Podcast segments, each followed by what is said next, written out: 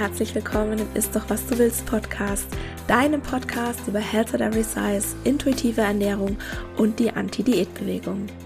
Mein Name ist Dr. Anthony Post, ich bin Ernährungswissenschaftlerin, Speakerin und Körperrespektaktivistin und ich möchte dir dabei helfen, Diäten hinter dir zu lassen, damit du endlich Frieden mit dem Essen und deinem Körper schließen kannst. In diesem Podcast sage ich dir nicht, was, wann oder wie viel du essen darfst. Stattdessen geht es darum, wie du Vertrauen, Respekt und Wertschätzung für den eigenen Körper erschaffst und dadurch eine innere Motivation, dich liebevoll um dich selbst zu kümmern und wirklich gesunde Verhaltensweisen zu wählen. Und bevor wir gleich mit der Episode loslegen, noch der Disclaimer. Ein Podcast ist selbstverständlich nie ein Ersatz für eine individuelle medizinische oder psychische Gesundheitsberatung und stellt auch keine Therapeutin-Patientin-Beziehung dar, sondern dient ausschließlich zu Informations- und Bildungszwecken. Wie schön, dass du hier bist und ich wünsche dir viel Spaß beim Anhören.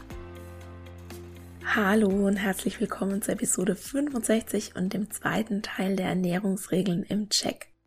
Letzte Woche hatten wir uns die erste Hälfte der zehn Regeln der DGE angeschaut und falls du dir den ersten Teil noch nicht angehört hast, dann würde ich dir fast empfehlen, das jetzt noch vorher zu machen, weil die heutige Episode darauf aufbaut und ich am Ende dieser Episode auch nochmal alles zusammenfasse und nochmal kurz darauf eingehen werde, was ich an den zehn Regeln der DGE aus einer Anti-Diät-Perspektive ändern würde. Und dann würde ich sagen, steigen wir gleich ein mit der Regel Nummer 6 und die ist Zucker und Salz einsparen. Und da steht, mit Zucker gesüßte Lebensmittel und Getränke sind nicht empfehlenswert. Vermeiden Sie diese möglichst und setzen Sie Zucker sparsam ein. Sparen Sie Salz und reduzieren Sie den Anteil salzreicher Lebensmittel. Würzen Sie kreativ mit Kräutern und Gewürzen. Und wenn du dir dann, also wenn du dann da wieder draufklickst und dann noch die Beschreibung anguckst, die nähere Beschreibung, da steht dann noch, zuckergesüßte Lebensmittel und Getränke sind meist nährstoffarm und enthalten unnötige Kalorien. Zudem erhöht Zucker das Kariesrisiko. Zu viel Salz im Essen kann den Blutdruck, Blutdruck erhöhen. Mehr als sechs Gramm am Tag sollten es nicht sein. Wenn Sie Salz verwenden, dann angereichert mit Jod und Fluorid. Und dann beim Salz steht, eine hohe Speisesalzzufuhr erhöht das Risiko für Bluthochdruck und damit auch das Risiko für Herz-Kreislauf-Erkrankungen. Über verarbeitete Lebensmittel wie Brot, Käse, Fleisch, Wurst und Fertigprodukte sowie Fastfood nehmen wir viel Salz auf. Aber auch beim Zubereiten von Mahlzeiten zu Hause bzw. beim Salzen am Tisch gelangt viel Salz ins Essen. Schmecken Sie Essen mit Kräutern und Gewürzen ab, so kann Salz eingespart werden. Wählen Sie mit Jod und Fluorid angereichertes Speisesalz. Jod ist neben Seefisch, Milch und Milchprodukten ein wichtiger Lieferant von Jod. Ja, viele, viele Infos. Mm, Kräuter und Gewürze finde ich super. Die bringen Abwechslung, Abwechslung ins Essen. Wenn du jetzt allerdings von heute auf morgen komplett das Salz weglässt und mit Alternativen oder nur noch mit Alternativen würzt, dann kann es sein, dass dir das, dass dir das nicht mehr schmeckt. Aber man kann die Geschmacksnerven langsam umgewöhnen und ich würde mich auch immer mehr darauf fokussieren, was man dazu nehmen kann. Also nimm Kräuter und Gewürze dazu ja, und dann wirst du auch automatisch weniger salzen. Aber so fühlt sich das leichter an und nicht unbedingt so sehr wie Verzicht, wenn ich jetzt sag, äh, ja, hör auf mit dem Salz, nimm kein Salz mehr.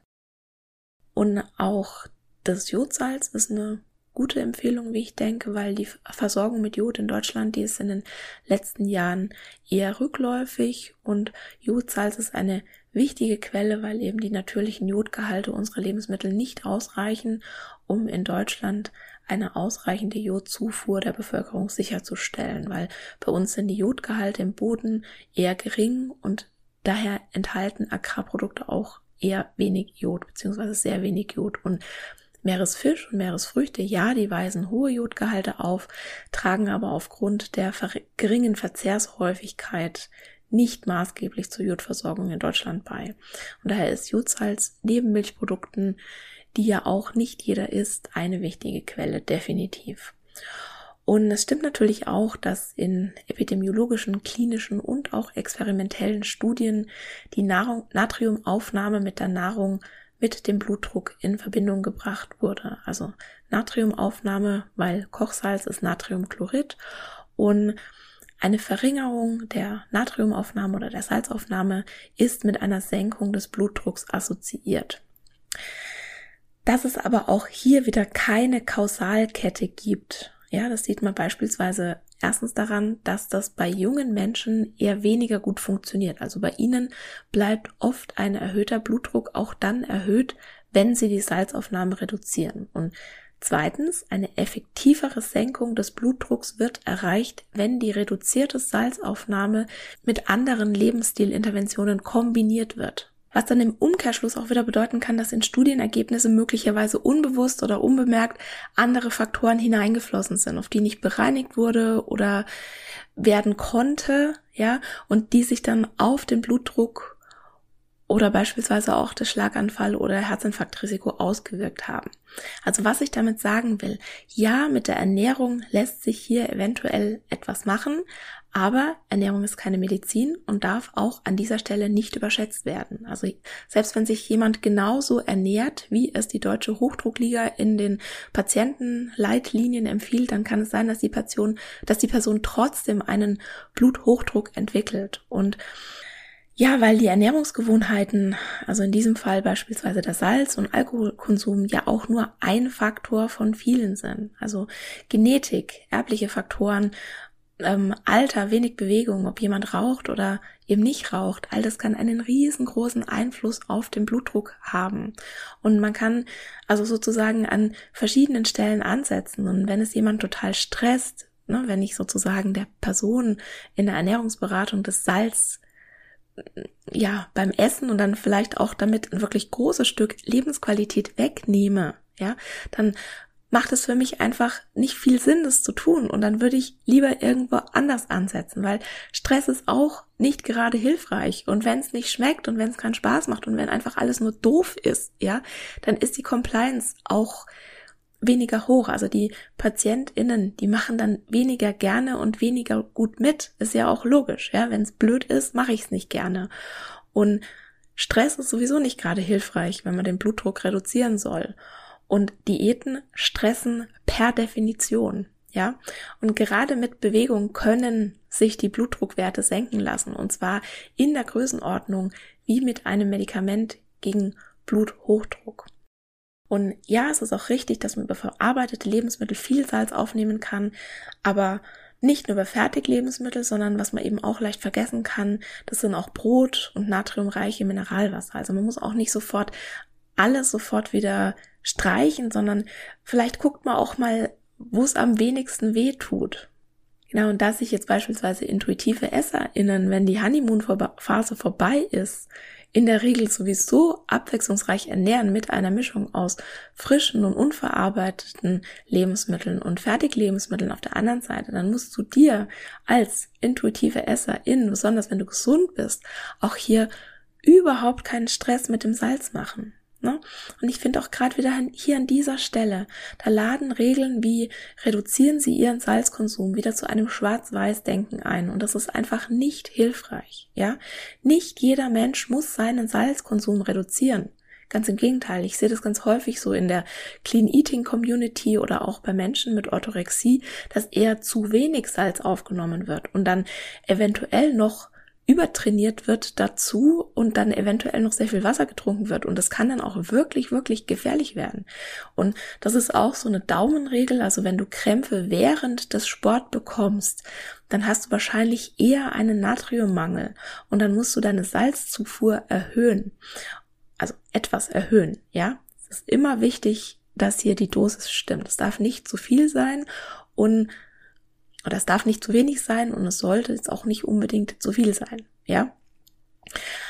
Also wenn du Krämpfe während des Sport bekommst, dann hast du wahrscheinlich eher einen Natriummangel und wenn du Krämpfe in Ruhe bekommst, also beispielsweise nachts, dann ist es wahrscheinlich eher ein Magnesiummangel. Und ne, bei den Krämpfen beim Sport, wenn du die häufiger hast, dann kann für dich eine Apfelsaftschorle mit einer Prise Salz das perfekte Getränk sein. Und das ist jetzt auch so die perfekte Überleitung eigentlich zum Zucker. Ne, der wird ja in den Regeln der DGE leider regelrecht beschämt. Also ich lese noch mal vor aus der Beschreibung. Zucker Der süße Geschmack von Lebensmitteln kann aus ganz unterschiedlichen Quellen kommen. Weit verbreitet ist der allgemein be bekannte Haushaltszucker Saccharose. Er wird bei Lebensmitteln häufig als zugesetzter Zucker verwendet. Auch brauner Zucker, Honig, Agavendicksaft, Kokosblütenzucker, Sirupe sowie die Süße aus Früchten, die zum Süßen eingesetzt werden, sind wie Haushaltszucker zu bewerten. Oft steckt sehr viel Zucker in verarbeiteten Lebensmitteln, zum Beispiel Milchprodukten wie Fruchtjoghurt, Fruchtquark oder Milchmischgetränken. Auch Nektare und Fruchtsäfte enthalten viel Zucker. Zucker ist auch Lebensmitteln zugesetzt, in denen wir ihn nicht gleich vermuten, wie zum Beispiel Ketchup, Grillsoßen, Dressings oder Fertigmahlzeiten wie Pizza und Nektare, Fruchtsaftgetränke sowie insbesondere zuckergesüßte Erfrischungsgetränke sind nicht empfehlenswert, da sie viele Kalorien enthalten, nicht sättigen und in der Regel keine lebensnotwendigen Nährstoffe liefern. Zuckergesüßte Getränke erhöhen außerdem das Risiko für Adipositas und Diabetes mellitus Typ 2. Zudem fördern sie, wie auch zuckergesüßte Lebensmittel, die Entstehung von Karies. Auch Obstsäfte sind sehr zucker- und kalorienreich und daher keine Durstlöscher. Hm, ja, beim Karies gehe ich mit. Bei uns gibt es zwischendurch in der Regel auch nur Wasser wegen der Zahngesundheit und weil es am besten den Durst löscht und Saft oder Saftschorle meistens eher zu den Mahlzeiten, aber eben auch nicht zu jeder. Und ja, der Rest, der da so steht, den finde ich schwierig, weil hier auch wieder einfach überhaupt nicht differenziert wird. Ja, vielen verarbeiteten Lebensmitteln wird Zucker zugesetzt. Übrigens besonders auch fettarmen Produkten und ich denke auch, dass zuckerhaltige Getränke und übrigens auch Milch keine Durstlöscher sind, sondern auch die würde ich eher als Lebensmittel ansehen. Wenn es aber eine Regel sagt, Zucker einsparen und dann in der Beschreibung steht, bestimmte Produkte wie Limonaden oder Fruchtsäfte sind nicht empfehlenswert, da sie viele Kalorien enthalten, nicht sättigen und in der Regel keine lebensnotwendigen Nährstoffe liefern, ja, dann kann ich mich doch nur schlecht fühlen, wenn ich das mal trinke. Ne? Und echte intuitive EsserInnen, die würden niemals ausschließlich nur zuckergesüßte Getränke oder Säfte trinken. Also ich traue mich jetzt mal, mich so weit aus dem Fenster zu lehnen und das zu behaupten. Weil wenn du und wenn, also wenn du mit deinem Körper und deinen Bedürfnissen in gutem Kontakt bist, wird er dir rückmelden, dass er nicht nur das will, sondern auch hauptsächlich Wasser also du wirst als intuitive Esserin wahrscheinlich hauptsächlich Wasser trinken, wenn du, wenn du auf deinen Körper hörst. Und klar, ich kenne auch die epidemiologischen Studien, dass Kinder und auch Erwachsene dicker sind, wenn sie häufiger Limonaden und Fruchtsäfte trinken.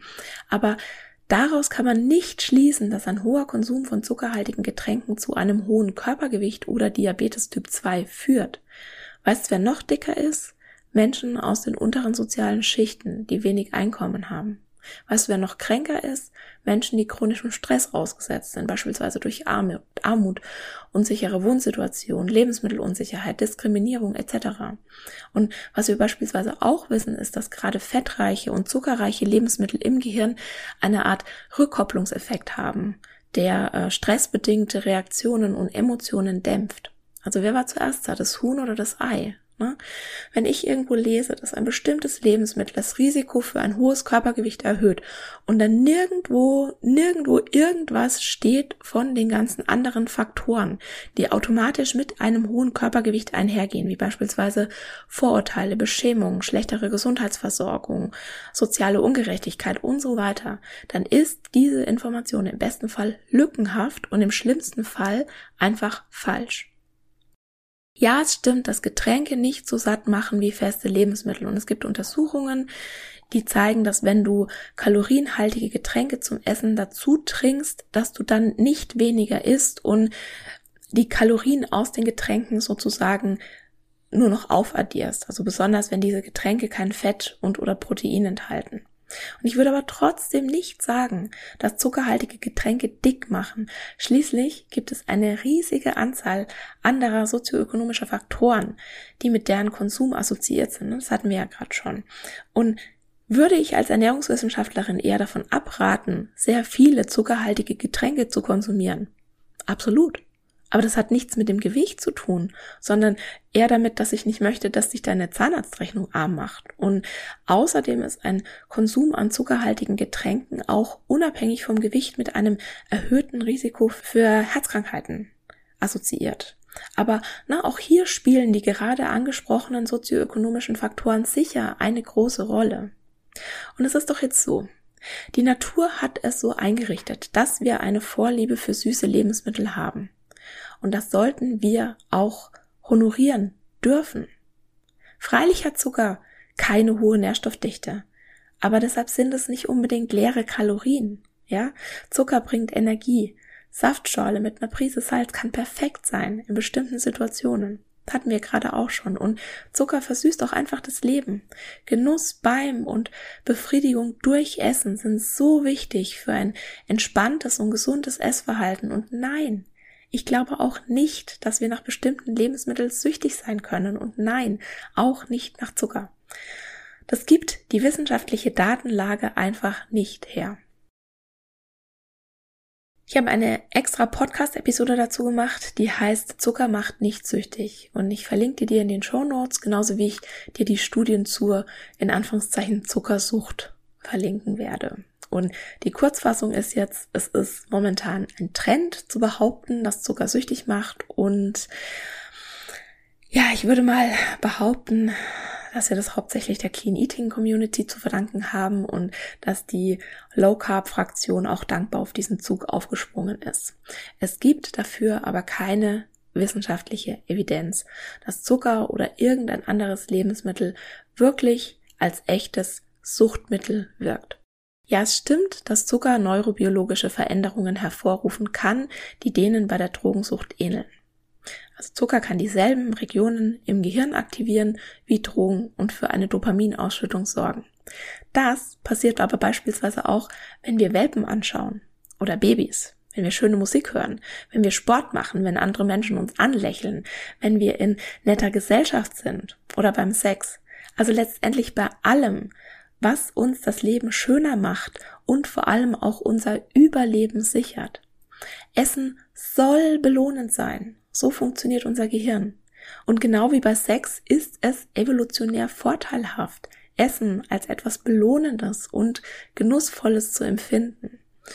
Und Angelehnt an Methoden, um das Risiko einer Suchterkrankung abzuschätzen, haben Forschende den Yale Food Addiction Scale Fragebogen entwickelt. Und der hat insgesamt 27 Fragen und zwei Drittel der Fragen spiegeln einfach nur ein chronisches Diätverhalten wider.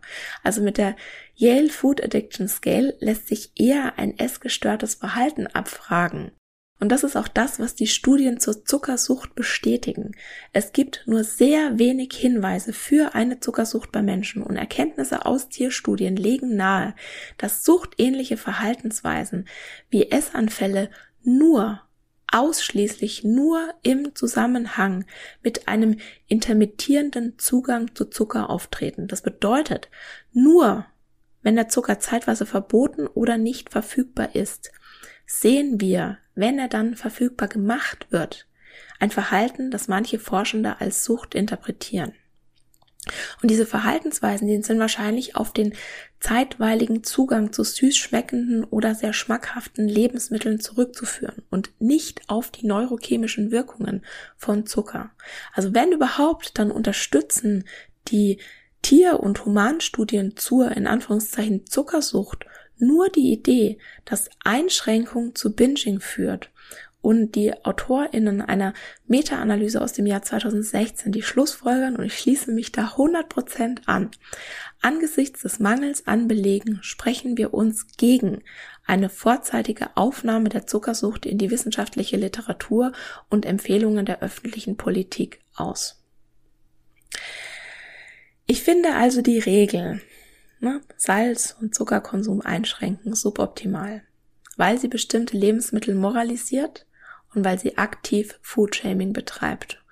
Und ich es aus meiner eigenen Erfahrung und auch aus meiner Arbeit sehr viel sinnvoller finde, sich auf Dinge zu konzentrieren, die man dazu nehmen kann, ne? wie man den Speiseplan bereichern kann, wie man mehr Abwechslung reinbringt. Und dann wird das automatisch einen positiven Effekt haben. Und seitdem ich persönlich mir keinen Zucker mehr verbiete, esse ich weniger Zucker. Weil dieser Henkersmahlzeiteffekt oder diese, ja, letztes Abendmahl Notwendigkeit, die ist einfach nicht mehr da. Ich kann Kuchen frühstücken, wenn ich will. Ich kann Eis essen, direkt bevor ich ins Bett gehe. Und gerade weil ich es immer haben kann, hat Zucker für mich total den Reiz des Verbotenen verloren. Also bei mir hat dieser Habituationseffekt voll eingesetzt. Und falls das bei dir jetzt nicht so ist, dann ist es nicht schlimm. Ne? Jeder Mensch ist und ist anders. Und eventuell kommt es bei dir noch oder es kommt auch nicht. Aber solange du auf deinen Körper hörst, wirst du dich auch nicht an Zucker überessen. Ne? Eventuell mal ab und zu. Und als intuitive Esserin wirst du das dann auch einfach nicht bewerten. Aber du wirst dich ganz sicher nicht auf regelmäßiger Basis an Zucker überessen, weil dir dein Körper ganz klar rückmelden wird, oh nee, das finde ich jetzt nicht so toll. So, und wir hatten es jetzt gerade auch schon vom Trinken. Das ist die Regel Nummer sieben, am besten Wasser trinken. Und jetzt steht hier, trinken Sie rund eineinhalb Liter jeden Tag, am besten Wasser oder andere kalorienfreie Getränke wie ungesüßten Tee. Zuckergesüßte und alkoholische Getränke sind nicht empfehlenswert. Und dann in der Beschreibung steht, Ihr Körper braucht Flüssigkeit in Form von Wasser. Zuckergesüßte Getränke liefern unnötige Kalorien und kaum wichtige Nährstoffe. Der Konsum kann die Entstehung von Übergewicht und Diabetes mellitus Typ 2 fördern. Alkoholische Getränke sind ebenfalls kalorienreich, Außerdem fördert Alkohol die Entstehung von Krebs und ist mit weiteren gesundheitlichen Risiken verbunden. Ideale Durstlöscher und Flüssigkeitslieferanten sind Wasser, ungezuckerte Kräuter und Früchte-Tees. Koffeinhaltige Getränke wie ungezuckerter Tee und Kaffee sind kalorienfreie Getränke, die zur Flüssigkeitsbilanz hinzugezählt werden können. Saftschollen mit drei Teilen Wasser und einem Teil Saft eignen sich ebenfalls als Flüssigkeitslieferanten. Leitgetränke sind kalorienfrei oder kalorienreduziert. Sie enthalten weitere Lebensmittelzusatzstoffe wie Süß-, Farb- und Aromastoffe und sind deshalb weniger empfehlenswert. Als Durstlöscher ungeeignet sind Limonaden, Cola und Fruchtsaftgetränke, Brausen, Nektare, Obstsäfte, Eistees oder Milchmischgetränke, zum Beispiel Eiskaffee. Sie enthalten viel Zucker und liefern damit viele Kalorien. Da würde ich übrigens auch Smoothies dazu zählen. Also zu dieser zu dieser Gruppe, ob die jetzt ungeeignet sind oder nicht empfehlenswert, können wir jetzt gleich noch klären.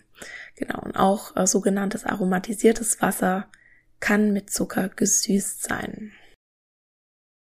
Und dann kommt noch was zu Alkohol. Das Trinken von alkoholhaltigen Getränken ist mit einer hohen Kalorienzufuhr und einem erhöhten Risiko für verschiedene Krebserkrankungen verbunden. Regelmäßig hoher Alkoholkonsum kann zu Fettleber und weiteren Lebererkrankungen führen. Außerdem können Bauchspeicheldrüse und Herzmuskel geschädigt werden. Die von Alkohol ausgehende Suchtgefahr ist ein weiteres gesundheitliches Risiko bei vorsichtiger Abwägung des derzeitigen Wissensstandes zur Wirkung verschiedener Alkoholmengen werden für gesunde Frauen maximal 10 Gramm pro Tag und für gesunde Männer maximal 20 Gramm pro Tag als tolerierbare Alkoholmenge angesehen. Und 20 Gramm Alkohol, das ist beispielsweise ein halber Liter Bier oder 250 Milliliter Wein oder 6 Cl Weinbrand enthalten. Diese Werte sind jedoch nicht als Aufforderung zu täglichem Alkoholgenuss anzusehen. Keine regelmäßig konsumierte Alkoholmenge kann als gesundheitlich unbedenklich bezeichnet werden. So, das kann ich eigentlich ganz kurz machen. Ich denke auch, dass es ideal ist, wenn du deinen Durst hauptsächlich mit Wasser löscht. Alkohol ist ein Genussmittel, es darf auch als solches behandelt werden. Und zuckerhaltige oder kalorienhaltige Getränke die müssen nicht beschämt werden, sondern können ebenfalls als, als Teil einer abwechslungsreichen und gesunden Ernährungsweise angesehen werden. Also siehe auch nochmal Regel 6. Zu den Smoothies habe ich ein sehr gespaltenes Verhältnis, weil das einfach so ja wieder typisch Diätkultur ist. Wir haben Angst vor den bösen Kohlenhydraten und ähm, ja nehmen die dann quasi als Infusion zu uns. Also wenn dir Smoothies schmecken, dann trink sie. Aber, aber du, also dann trink sie, aber du kannst die schon auch als Lebensmittel ansehen. Also Smoothies sind definitiv auch keine Durstlöscher. ich habe die Erfahrung gemacht und ich kenne auch sehr viele, die das einfach nicht vertragen. Also wenn du, wenn dir das nicht schmeckt, wenn du merkst, das tut dir nicht gut, du musst keine Smoothies trinken, um dich gesund zu ernähren. Schön finde ich auch, dass Kaffee und koffeinhaltiger Tee endlich auch zur Flüssigkeitszufuhr gezählt werden. Was natürlich nicht heißen soll, dass es für dich optimal ist, wenn du jetzt nur noch koffeinhaltige Getränke zu dir nimmst. Aber ich bin froh, dass diese bescheuerten Regeln, die ich teilweise früher ja selbst versucht habe einzuhalten und die mir teilweise auch echt Bauchweh beschert haben, nun keine Grundlage mehr haben. Also ich rede von sowas wie, also ich hatte früher so diese Regel, wenn, wenn ich eine Tasse Kaffee trinke, dann muss ich dazu auch mindestens ein großes Glas Wasser trinken oder besser zwei, um das wieder auszugleichen. Das ist Unsinn. Du kannst einfach trinken, wenn du Durst hast. Und häufig ist es tatsächlich so, dass du nach Kaffee irgendwann Durst bekommst oder auch nach Tee oder nach dem Essen oder einfach und dann darfst du auf deinen Körper hören. Ja, und du musst auch kein lauwarmes Wasser auf nüchternen Magen trinken. Ich habe mich da auch mal eine Weile dazu gezwungen und ich hätte jedes Mal fast gespuckt. Also ich kann im Nachhinein nur den Kopf darüber schütteln, was ich mir da so alles angetan habe. Aber damals dachte ich halt, ja, dass es gesund ist, was ich da mache.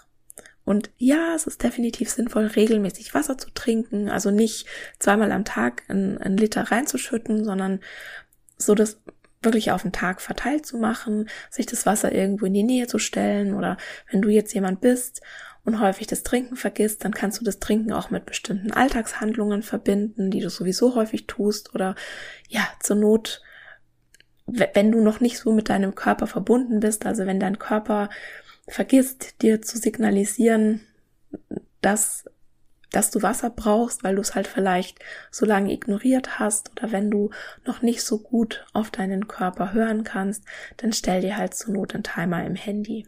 Ja.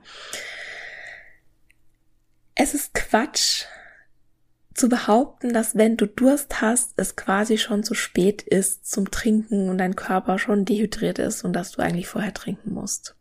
Das ist Unsinn. Also dein Körper weiß, was er tut. Du kannst darauf vertrauen, dass er dir sagt, wenn du Wasser trinken musst. Und du musst in Anführungszeichen nur auf ihn hören.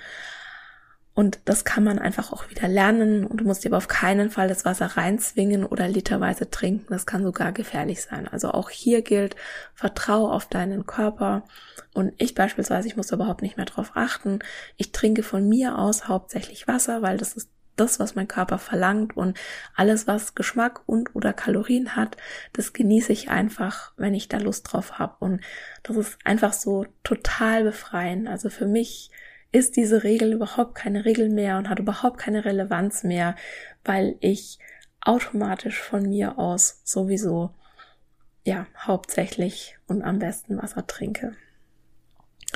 So, die Regel Nummer 8, die heißt schonend zubereiten und da steht, garen Sie Lebensmittel so lange wie nötig und so kurz wie möglich mit wenig Wasser und wenig Fett. Vermeiden Sie beim Braten, Grillen, Backen und Frittieren das Verbrennen von Lebensmitteln und als Erklärung steht da eine schonende Zubereitung, erhält den natürlichen Geschmack und schont die Nährstoffe. Verbrannte Stellen enthalten schädliche Stoffe. Bei der Zubereitung können Lebensmittel Hitze und Wasser ausgesetzt sein. Je weniger Hitze und Wasser sie einsetzen, desto besser bleiben Nährstoffe enthalten. Für eine nährstoffschonende Zubereitung von Speisen bieten sich Garmethoden wie Dünsten oder Dampfgaren an. Ähm, ja, und dann steht hier noch, dass man tierische Lebensmittel ausreichend durchgaren soll, um Lebensmittelinfektionen zu vermeiden. Und Braten, Grillen, Backen oder Frittieren bei zu hohen Temperaturen kann dazu führen, dass Teile des Essens verbrennen oder verkohlen. In diesen braun-schwarzen Flächen entwickeln sich krebserregende Stoffe. Sie sollten nicht mitgegessen werden. Ich sehe das größtenteils genauso, solange dich das nicht zum Schwarz-Weiß-Denken animiert. Also ich würde dir jetzt nicht empfehlen, morgens, mittags und abends zu grillen und ein Steak verkohlen zu lassen und das dann alles mitzuessen. Das würde ich dir nicht empfehlen aus ganz vielen verschiedenen Gründen. Und auch hier bei der Regel 8 gilt wieder, dass Abwechslung ausschlaggebend ist. Wenn du viele verschiedene Zubereitungsarten wählst, also mal dünstest, mal Dampfgast, mal dies und mal jenes, dann kannst du auch dein Grillgut einfach so essen, wie es vom Grill kommt und musst nicht jedes kleine, winzig kleine dunkle Ställchen sofort wegkratzen, sondern du darfst auch mal deine Röstaromen genießen, ja? Und klar kannst du darauf achten, dass du schonend zubereitest und du musst dich aber nicht stressen, wenn du mal grillst oder frittierst etc.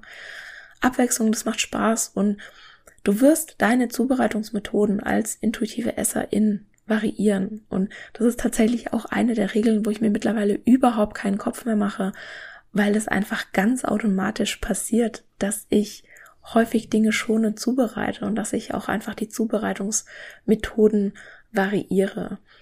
Und ja, ne, hier wieder dieses Garnsi mit wenig Wasser und wenig Fett. Das ist ja noch so eine, so eine alte, wir müssen unbedingt Fett sparen, weil Fett ist ja ach so böse. Das musst du nicht. Na, wir hatten es letzte Woche ja von ähm, guten Fetten und von guten Ölen. Und was ich beispielsweise mittlerweile mache, ist, dass ich mehr Öl in die Salatsauce reingebe, weil mich das auch satt macht, weil es gute Öle sind, die ich da verwende.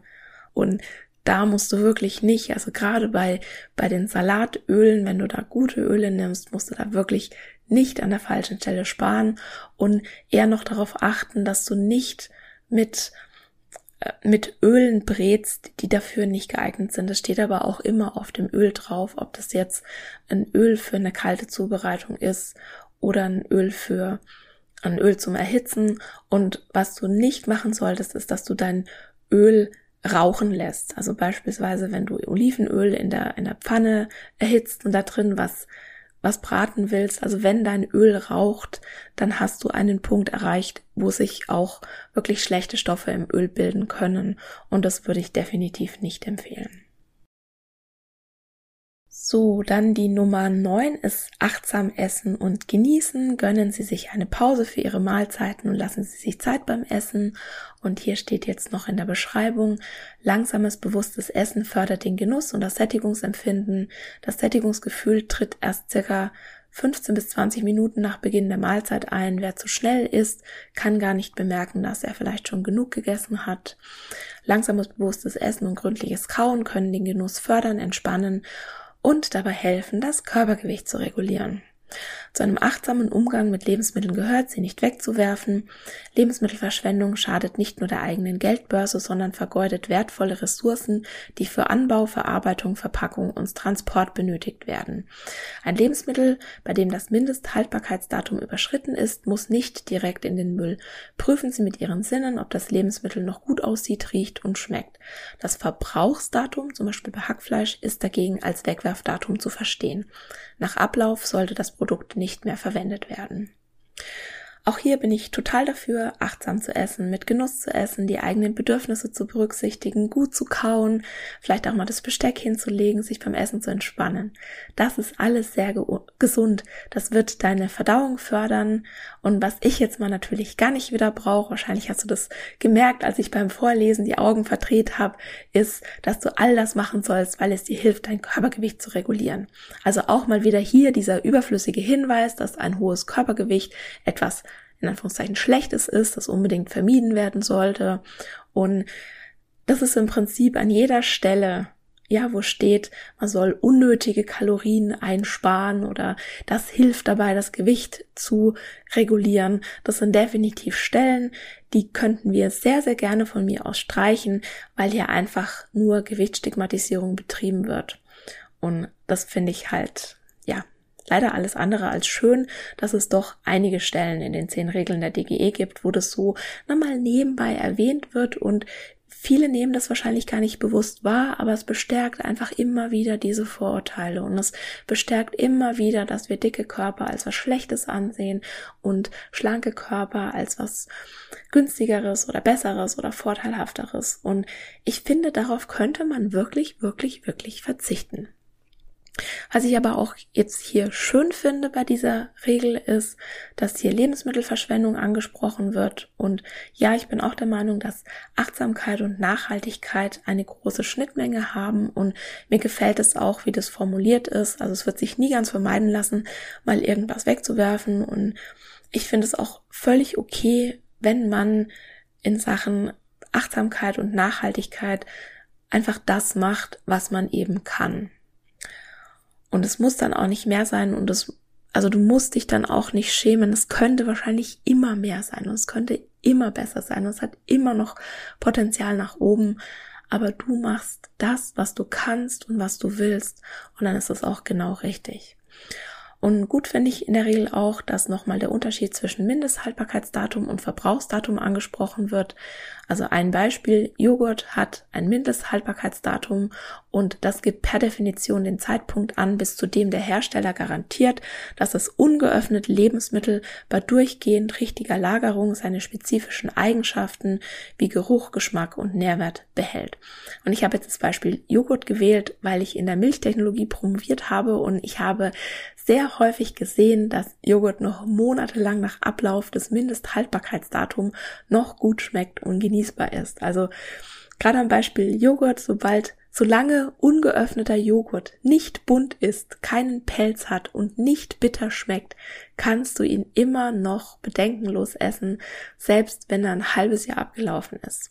Und bei Hackfleisch ist es anders, weil es ein äußerst leicht verderbliches Produkt ist, das nach kurzer Zeit wirklich eine unmittelbare Gesundheitsgefahr darstellen kann und deshalb auch mit einem Verbrauchsdatum gekennzeichnet ist. Und das Verbrauchsdatum nennt den letzten Tag, an dem das Lebensmittel noch verkauft und verzehrt werden darf. Und damit würde ich auch wirklich nicht sorglos umgehen, weil es sonst in schweren Lebensmittelvergiftungen enden kann, die dann auch wirklich potenziell tödlich sein können. Also da bitte nicht mit Spaßen mit dem Verbrauchsdatum. Das Mindesthaltbarkeitsdatum ist, wie gesagt, eine, ein Richtwert und da kannst du reinriechen, deine Sinne benutzen.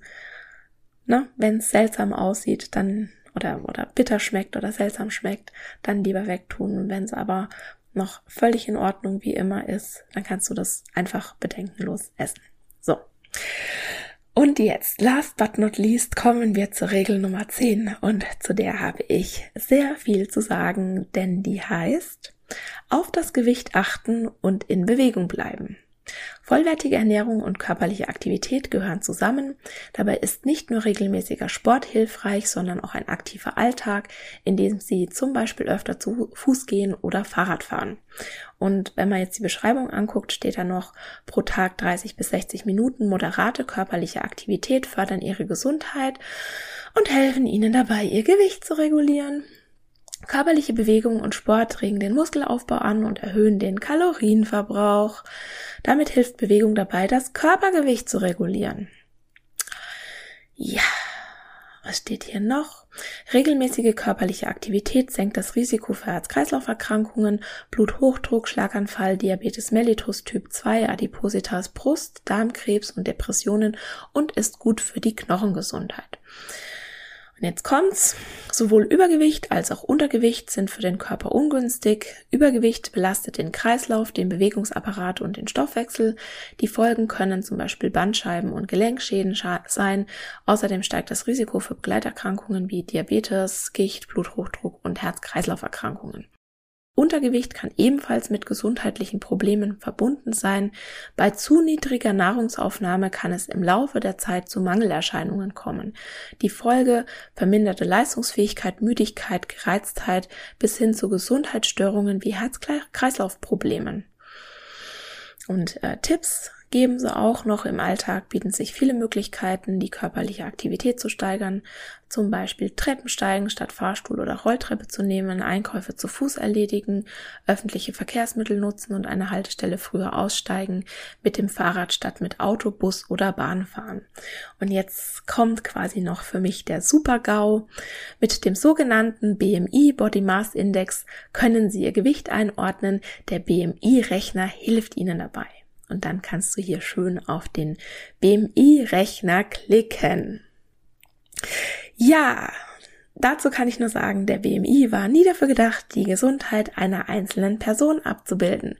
Er wurde von einem belgischen Astronomen und Mathematiker erfunden vor etwa 200 Jahren und Anfang des letzten Jahrhunderts willkürlich von Versicherungsgesellschaften genutzt, um Menschen mit einem höheren Körpergewicht teurere Beiträge zu berechnen. Und etwa so vor 60 Jahren hat der BMI einen Einzug in die Arztpraxen gefunden und wird seitdem genutzt, um das Gesundheitsrisiko von Menschen durch eine reine Blickdiagnose abzuschätzen.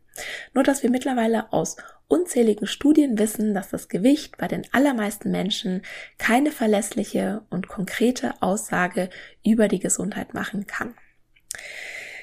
Ich finde es interessant, dass auch Untergewicht angesprochen wird, das mit gesundheitlichen Problemen verbunden sein kann. Die Folgen, die da aufgezählt werden, das ist das, was du in der Regel bei Diäten erlebst, ja. Auch zu wenig Essen kann mit gesundheitlichen Problemen verbunden sein, ja. Und was ich halt auch spannend finde, ich habe es in, in der letzten vorletzten Podcast-Episode, glaube ich, schon mal angesprochen. Also das, was wir als schön und gesund ansehen, ansehen in Anführungszeichen, ja, das sind beispielsweise die Models oder die Schauspielerinnen und die haben ganz, ganz häufig einen BMI im untergewichtigen Bereich und du bist im sogenannten, also per Definition untergewichtigen Bereich auch sehr, sehr schnell dann an einem Punkt, wo das Gewicht auch mit einem höheren Gesundheitsrisiko assoziiert werden kann oder assoziiert wird. Das ist auch noch keine direkte Kausalität, weil es sind da auch wieder Kofaktoren zu berücksichtigen, ja, aber es ist einfach so affig, dass immer über ein hohes Körpergewicht geschimpft wird, aber unser Schönheitsideal, unser momentan gängiges Schönheitsideal in einem Bereich angesiedelt ist, ja, wo diese Assoziationen teilweise sogar noch stärker ausgeprägt sind als bei einem sehr hohen Körpergewicht. Was ich damit sagen will, Gesundheit hat keinen Look und daher sind Blickdiagnosen aufgrund des Körpergewichts nicht nur unangemessen, sondern auch uninformiert und bequem. Das Gewicht oder auch ein Gewichtsverlust sind äußerst schwache Indikatoren für den Gesundheitszustand einer Person. Und ich find's einfach nur traurig, ja, dass die DGE hier das Gewicht inklusive BMI-Rechner, ja, in ihre zehn Regeln aufnimmt. Und in Studien zeigt sich wieder und wieder und wieder, dass das Gewicht kaum noch eine Rolle für die Gesundheit spielt, wenn Genetik, Umweltfaktoren und Verhaltensweisen bei der Analyse berücksichtigt werden. Und über diese Co-Faktoren gibt der BMI keine Auskunft. Ich sag's nochmal. Das Gewicht spielt kaum noch eine Rolle für die Gesundheit, wenn Genetik, Umweltfaktoren und Verhaltensweisen berücksichtigt werden. Und über diese Kofaktoren gibt der BMI keine Auskunft. Es ist also nicht nur uninformiert und bequem, sondern auch einfach schwachsinnig, den BMI zu bestimmen. Und na, selbst wenn jetzt beim Arzt oder bei der Ärztin das Gewicht bestimmt werden muss, beispielsweise weil jemand eine Narkose braucht oder weil Medikamente ähm, ja nach Gewicht dosiert werden, muss trotzdem noch kein BMI ausgerechnet werden. Es reicht dann auch einfach, das Gewicht zu bestimmen und bitte, bitte, wenn der die Patientin das möchte, kann man das auch verborgen machen. Also man muss nicht noch die Zahl dann dem Menschen hinknallen. Wenn wir glauben, dass wir nur gesund sein können, wenn wir schlank sind, dann geben wir dem Gewicht eine Funktion, die es überhaupt nicht erfüllen kann.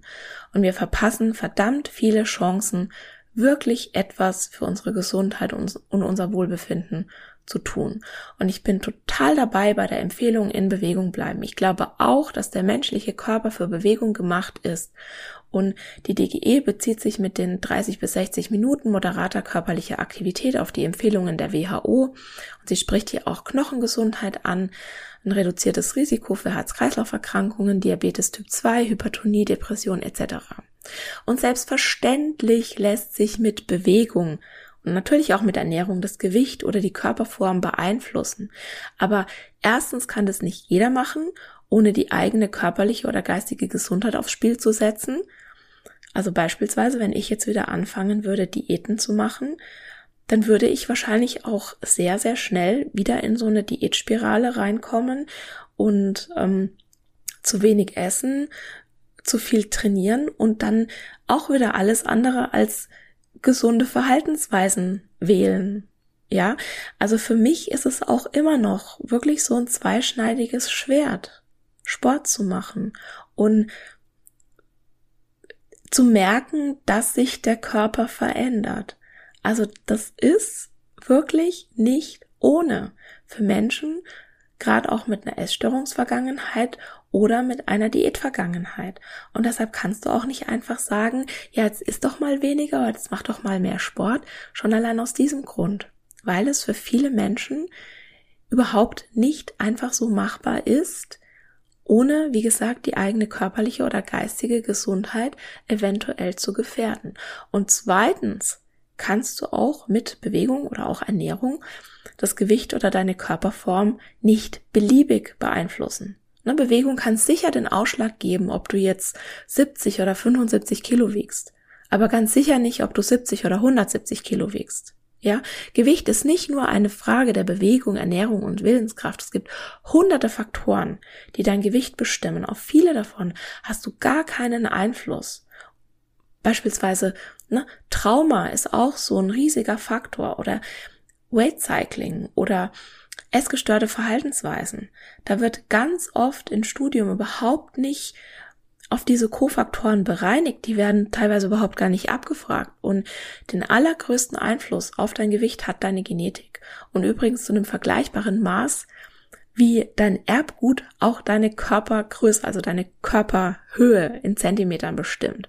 Und der Unterschied zu deiner Körpergröße in Zentimetern, also der Unterschied zwischen Körpergröße und Körpergewicht ist, dass dein Gehirn einen bestimmten Gewichtsbereich anstrebt. Und der ist, wie gesagt, genetisch vorgegeben.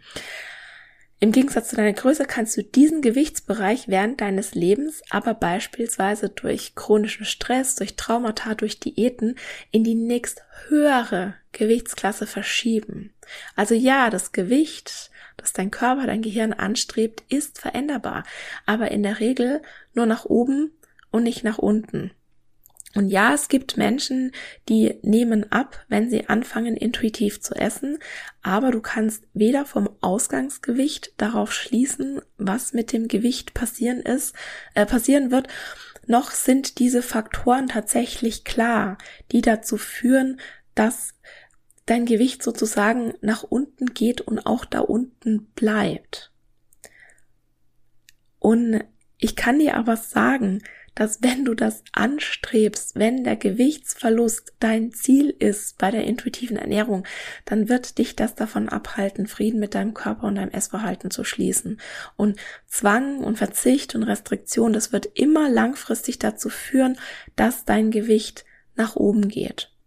Und letztendlich kann ich nur sagen, je mehr du deinen Körper in Ruhe lässt, umso eher wirst du das Gewicht haben, das natürlicherweise für dich vorgesehen ist. Und ja, definitiv beschäftigst du dich, wenn du anfängst, intuitiv zu essen, damit dass du vielleicht auch deinem Gewicht nachtrauerst, dass du dem nachtrauerst, dass du den Versuch aufgibst, dein Gewicht willentlich zu beeinflussen. Und dann kommt auch ganz oft Wut ins Spiel. Also du, du läufst, du durchläufst wirklich so diese fünf Phasen der Trauer, ja, weil du auch dann wütend bist, dass du vielleicht irgendwann schon in jungen Jahren auf Diät gesetzt wurdest oder deine erste Diät angefangen hast und ja, dein Gewicht jetzt in einem oder dein Gehirn jetzt vielleicht einen Gewichtsbereich anstrebt, der höher ist als das, was die, also was natürlicherweise für deinen Körper vorgesehen ist und dass du jetzt in einer Situation bist, wo du halt das akzeptieren musst, wenn du Frieden schließen willst mit deinem Körper. Und ja, ich verstehe das. Und durch diese Wut musst du durch.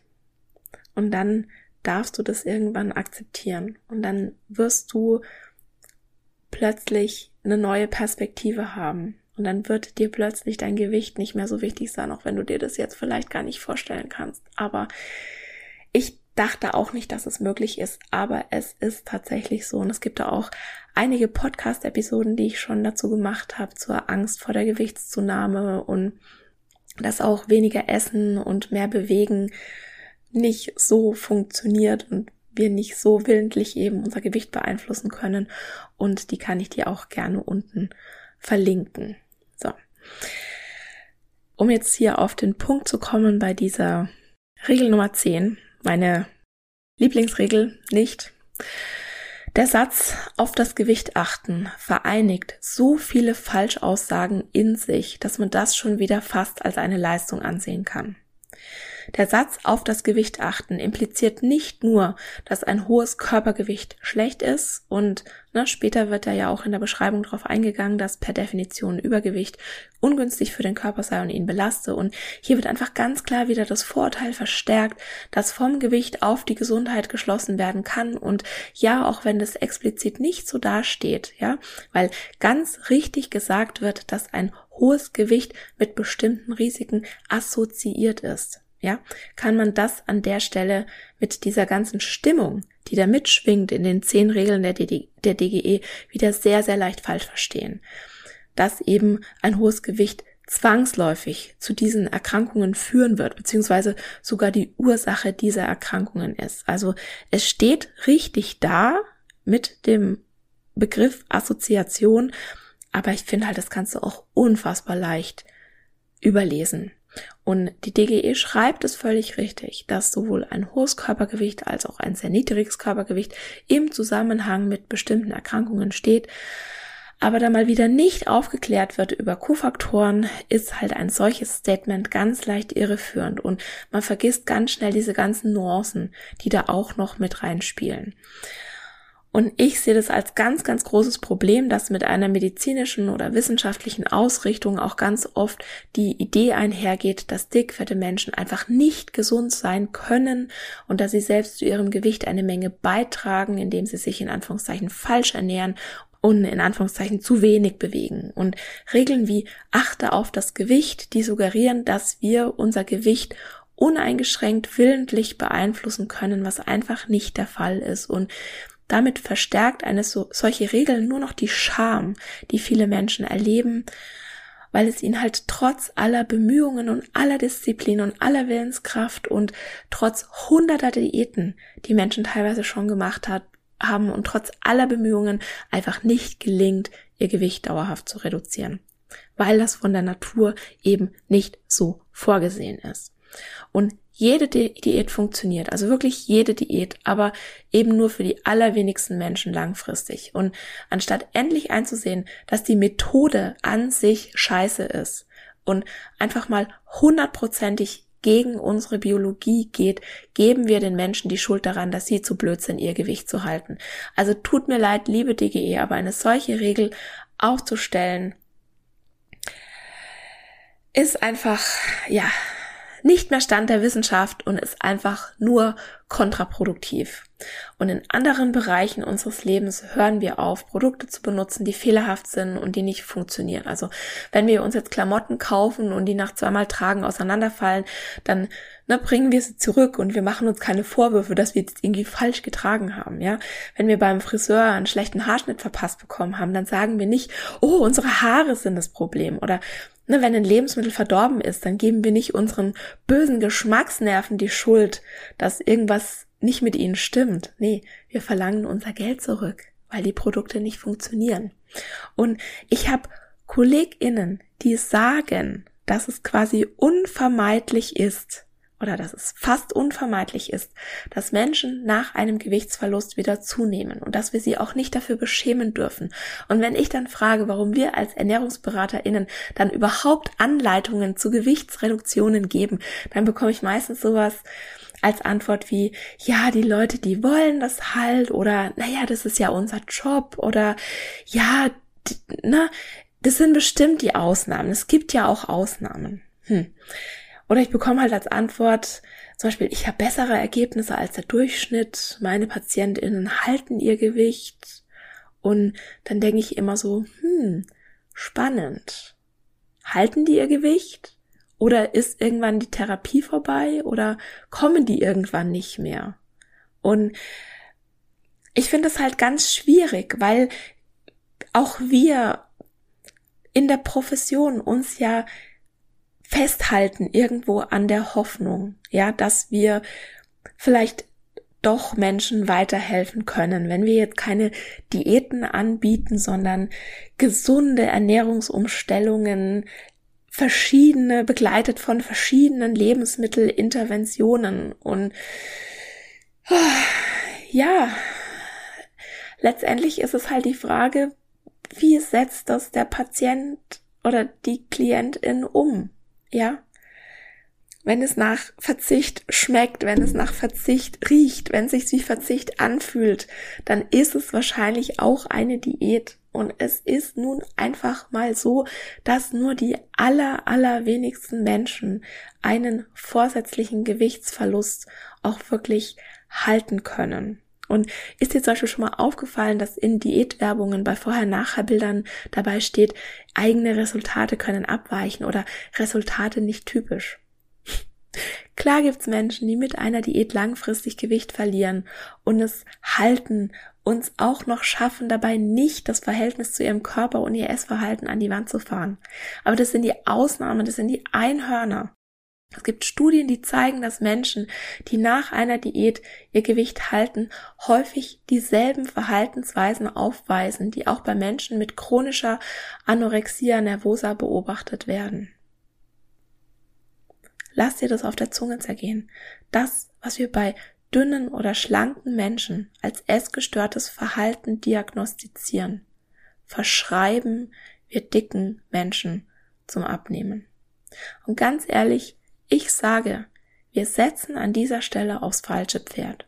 Wenn wir uns als Ernährungswissenschaftlerinnen oder Ernährungsberaterinnen darauf konzentrieren würden, dass sich Menschen abwechslungsreicher oder ballaststoffreicher oder genussvoller oder achtsamer oder was weiß ich was reicher ernähren würden, ja, anstatt uns auf das Gewichtsthema zu konzentrieren, dann hätten die Menschen, die in die Beratung kommen, nicht nur mehr Freude an Ernährung, würden sich viel, viel mehr verstanden fühlen, sondern würden auch gesunde Verhaltensweisen eventuell eher beibehalten, anstatt die dann mit dem Frust, wenn das Gewicht zurückkommt, auch aufzugeben. Du siehst schon, das ist ein Thema, an dem kann ich mich aufreiben. Ich habe da eine sehr, sehr starke Meinung dazu. So, und ganz zum Schluss will ich nochmal ein Fazit zu den zehn Regeln der DGE geben. Das meiste davon ist, selbst wenn du mit einer Anti-Diät-Brille draufschaust, sinnvoll. Und das habe ich auch so erwartet. Die Deutsche Gesellschaft für Ernährung ist eine Fachgesellschaft, hinter der viele, viele schlaue Köpfe stehen und die sehr sorgfältig sehr viel Literatur eingesehen haben, um sinnvolle Empfehlungen abzugeben. Und ich würde mir wirklich wünschen, dass die DGE ihre Regeln in Empfehlungen umbenennen würde. Und allgemein bauen wir Forschung und daraus abgeleitete Empfehlungen auf bestimmten Paradigmen auf. Also Paradigmen sind wissenschaftliche Methoden, Denkweisen und Normen, die Forschende zu einem bestimmten Zeitpunkt als Grundlage für ihre Forschung anerkennen und darauf durch ihre Forschung neue Erkenntnisse und neues Wissen aufbauen. Und momentan wären diese Paradigmen, dass das Gewicht die Gesundheit bestimmt, dass Dicksein ungesund ist, dass eine Gewicht, Gewichtsabnahme die Gesundheit auf jeden Fall verbessert, dass wir unser Gewicht willentlich beeinflussen können in beliebigem Maße und dass wir mit der in Anführungszeichen richtigen Ernährung uns vor Krankheiten schützen. Und ich bin mir ganz sicher, ich habe die sehr, sehr, sehr, sehr große Hoffnung, dass wir direkt vor einem Paradigmenwechsel stehen, beziehungsweise versuche ich ja auch gerade mit meiner Arbeit mitzuhelfen, einen solchen Paradigmenwechsel aktiv herbeizuführen. Es ergeben sich immer mehr neue Erkenntnisse, die den bisherigen Theorien und Weltanschauungen zum Thema Gesundheit und Gewicht fundamental widersprechen. Ja, und dann werden noch so Versuche oder Vorstöße gemacht, solche Dinge, die dem widersprechen, was wir glauben, dann zum Beispiel als Adipositas-Paradoxon zu bezeichnen. Ja? Wir müssen einsehen, dass wir das alles sehr, sehr viel differenzierter betrachten müssen und dass sich bestimmte Einflussfaktoren, die wir vor 10, 20 Jahren noch überhaupt nicht auf dem Schirm hatten, plötzlich als maßgebend herausstellen und dass wir auch immer mehr neue Zusammenhänge entdecken, die wir berücksichtigen müssen. Das meiste der zehn Regeln der DGE ist sinnvoll, definitiv. Die Frage ist, wie setze ich das um? Wem gebe ich diese Empfehlungen? Einer Person, die gut mit ihrem Körper in Verbindung steht, die auf ihre Bedürfnisse achtet, einer Person, die nicht nur Körperakzeptanz hat, sondern auch die Kompetenz, sich gut um sich selbst zu kümmern. Einer Person, die ein positives Körperbild hat, die weiß, dass ihr Aussehen nicht ihren Wert bestimmt. Oder es ist eine ganz andere Person.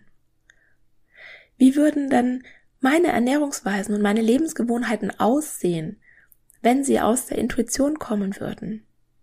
Im Gegensatz zu, wenn sie aus einem Diätplan kommen. Wie würden meine Entscheidungen aussehen, wenn sie aus der Selbstfürsorge kommen? Anstatt aus Scham aufgrund meines Gewichts oder aus Angst, dass mein Gewicht ungesund sein könnte und mir Nachteile bringt. Das sind alles Fragen, die wir uns stellen müssen. Weil wir leben nun mal in der Diätkultur. Wir leben in einer Gesellschaft, die Schlanksein favorisiert und es mit Schönheit, Gesundheit, Disziplin, Leistung, Erfolg und moralischer Überlegenheit verbindet. Und mit meiner krassen Diätvergangenheit musste ich erstmal wieder auf Null kommen, um dann zu fühlen, was ich brauche, um dann freie und selbstbestimmte Entscheidungen zu treffen. Glaubst du, eine Person mit einem hohen Körpergewicht hat es in unserer Gesellschaft leicht, bedürfnisorientierte Entscheidungen zu treffen? In einer Gesellschaft, in der Dicksein abgelehnt und essgestörte Verhaltensweisen gefeiert werden? Also ich glaube das nicht. Und die Frage ist immer, mit welchem Mindset gehen wir an eine Sache ran und inwieweit beeinflusst unsere Umgebung dieses Mindset? Wir müssen Essen immer in einem Kontext sehen es gibt keine Gesundheit und keine Ernährung, die nicht extrem von außen beeinflusst wird. Und das Witzige ist jetzt eigentlich, intuitive EsserInnen, die werden die allermeisten Regeln der DGE automatisch erfüllen. Aber nicht, weil sie ihnen auferlegt wurden, sondern weil sie aus einer inneren Motivation, aus Respekt zum eigenen Körper eine Lebensmittelvielfalt wollen, weil sie Obst und Gemüse essen wollen, weil sie abwechslungsreich essen wollen weil sie achtsam essen wollen, nicht weil ihnen irgendjemand eine Regel auferlegt. Wir müssen das mal weiterdenken. Das Problem ist, wir machen daraus ein starres Regelkonzept. Und genau das ist es, was ich an den zehn Regeln der DGE aus einer Anti-Diät-Perspektive als erstes ändern würde. Ich würde sie Empfehlungen nennen und diese zehn Regeln, die ich Empfehlungen nennen würde, die unterscheiden sich gar nicht so sehr von dem zehnten und letzten Prinzip der intuitiven Ernährung. Das heißt, mit sanfter Ernährung die Gesundheit erhalten. Und ich liebe ja den Satz, es gibt keine ungesunden Lebensmittel, sondern nur ungesunde Beziehungen zu Lebensmitteln. Wenn du jetzt aber keine gesunde Beziehung zu deinem Essen und zu deinem Körper hast, dann ist es so gut wie unmöglich, dass du dich wirklich gesund ernähren kannst. Wenn du chronisch auf Diät bist, wenn du dich für deinen Körper schämst, wenn du aus einem Mangel heraus etwas verändern willst, dann können die allerbesten Ernährungsrichtlinien trotzdem immer nur wie ein Diätplan umgesetzt werden. Damit du überhaupt dazu in der Lage bist, dich gesund zu ernähren, müssen die Rahmenbedingungen stimmen. Und ich glaube nicht, dass es bei dem Großteil der Menschen der Fall ist. Denn wir haben bisher weder unsere Diätmentalität abgelegt, noch behandeln wir Menschen in unterschiedlich großen Körpern mit der gleichen sozialen Gerechtigkeit, noch begegnen wir mehrgewichtigen Menschen unvoreingenommen. Damit wir als Gesellschaft überhaupt eine gesunde Ernährungsweise anstreben können, müssen wir endlich anerkennen, dass uns eine gewichtszentrierte Gesundheitsversorgung nicht gesünder macht, sondern im Gegenteil, sie uns davon abhält, an vielen Stellen gesünder zu sein. Und ich verstehe, wenn sich da bei dir vielleicht ein Widerstand regt. Ja, was machen denn so viele Ernährungsberaterinnen, Coaches, Wellness-Influencerinnen? Genau, das ist teilweise ihre Existenz, Menschen dabei zu helfen, vorsätzlich ihr Gewicht zu reduzieren. Und ja, wenn ich jetzt böse wäre, würde ich sagen, dass es halt nicht funktioniert, sichert dann auch die Existenz. Wobei ich ja auch nicht jedem natürlich nicht jedem und jeder unterstellen will, das nur wegen des Geldes zu machen.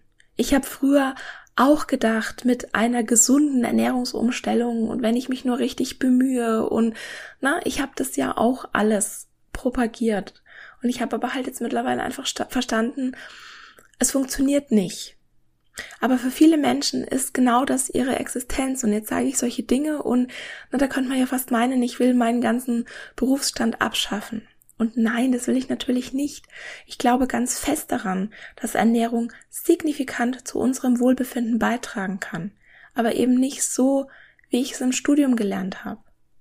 Nicht durch Regeln oder Zwänge oder Beschämung, sondern indem wir uns zurückbesinnen, wie wir Ernährung erleben sollten, entspannt, mit Genuss, mit Leichtigkeit und wie wir die Rahmenbedingungen schaffen, dass wir uns aus einer inneren Motivation gut um uns selbst kümmern und uns, uns gesund ernähren wollen und wirklich gesunde Verhaltensweisen überhaupt wählen zu können. Und das ist es, wofür ich und meine Arbeit stehe. Ich will das System von innen heraus verändern und ich habe so tolle Frauen da an meiner Seite. Also wir zusammen wollen etwas verändern. Und wenn ich wir sage, dann meine ich beispielsweise Isabel Besenkovic, vielleicht kennst du sie auf Instagram unter Ernährungsrevolution oder Lena Steiger, Beratung perspektivvoll oder Cornelia Fichtel und natürlich auch Petra Schleifer, Belly and Mind.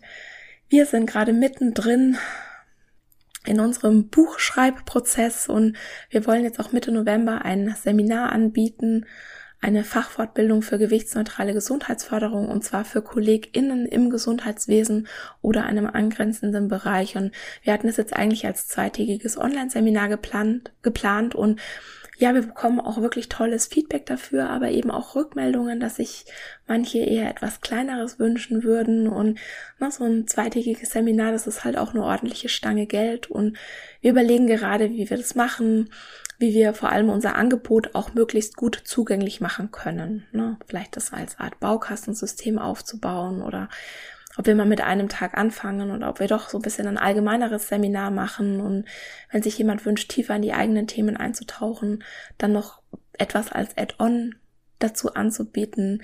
Also wir sind gerade wirklich noch am Überlegen, Schreibt uns sehr gerne, was ihr euch wünscht. Schreib sehr gerne, was du dir wünscht. Wir haben jetzt einfach mal eine Idee rausgehauen, weil wir einfach auch wissen wollen, na, auf was habt ihr Bock? Was braucht ihr? Und es gibt eine Warteliste beziehungsweise eine Interessentinnenliste, auf die kannst du dich gerne unverbindlich eintragen. Die verlinke ich dir auch in den Show Notes. Also schau nach, was wir geplant haben und schreib uns gerne. Wir sind gerade noch für alle Ideen offen. Also wir sind immer noch in der Planungsphase. So, und es waren die zehn Regeln der DGE. Ich bin mir nicht sicher, ob du es jetzt im Hintergrund gerade gehört hast, dass die Kinder, sich lautstark anscheinend um ein Spielzeug streiten. Also mein Mann ist da und ich habe jetzt so getan, als würde ich das alles nicht hören. Aber ich gucke jetzt mal, was da Sache ist. Nächste Woche geht es um Gewichtsneutralität in der Gesundheitsvorsorge allgemein und um Gewichtsreduktion in der Ernährungsberatung im Speziellen. Als ich jetzt gerade diese Episode aufgenommen habe und einfach gemerkt habe, ich rede und rede und rede jetzt schon sehr, sehr lange, habe dazu aber eigentlich noch wirklich viel zu sagen, habe ich beschlossen, beschlossen, dass ich da jetzt nächste Woche nochmal eine, ja, eine kurze Episode nur zur Gewichtsreduktion und zur Gewichtsneutralität in der Gesundheitsvorsorge einschiebe. Und gerade in der Therapie von einer ganzen Reihe von Erkrankungen empfehlen die Leitlinien eine Gewichtsreduktion. Und die Leitlinien sind rechtlich nicht bindend, also sie haben weder eine haftungsbegründende noch eine behaftungsbefreiende Wirkung, aber man sollte das auf jeden Fall schon sehr gut begründen können, wenn man entgegen der Leitlinien therapiert. Und sprich jetzt in meinem Fall keine Gewichtsreduktion anbietet oder fokussiert. Und genau das will ich jetzt in der nächsten Podcast-Episode machen. Und ich hoffe, du freust dich darauf. Danke, dass du mir heute deine Zeit geschenkt hast. Und ich freue mich, wenn du nächste Woche auch wieder dabei bist. Und das war's für heute. Ich danke dir von Herzen fürs Zuhören und hoffe, dass dir die Episode gefallen hat und dass du ganz viel für dich mitnehmen konntest. Um wirklich Frieden mit dem Essen und deinem Körper zu schließen, ist es wichtig, dass du deine Bedürfnisse kennst. Eine Diät scheint auf den ersten Blick eine gute Möglichkeit zu sein, das eigene Bedürfnis nach Sicherheit und Kontrolle zu befriedigen. Ganz nach dem Motto, indem ich mein Essverhalten kontrolliere, habe ich auch mich selbst und mein Leben im Griff. Das ist aber ein Trugschluss. Tatsächlich gefährden Diäten und ganz allgemein Essensregeln die Erfüllung deiner Bedürfnisse.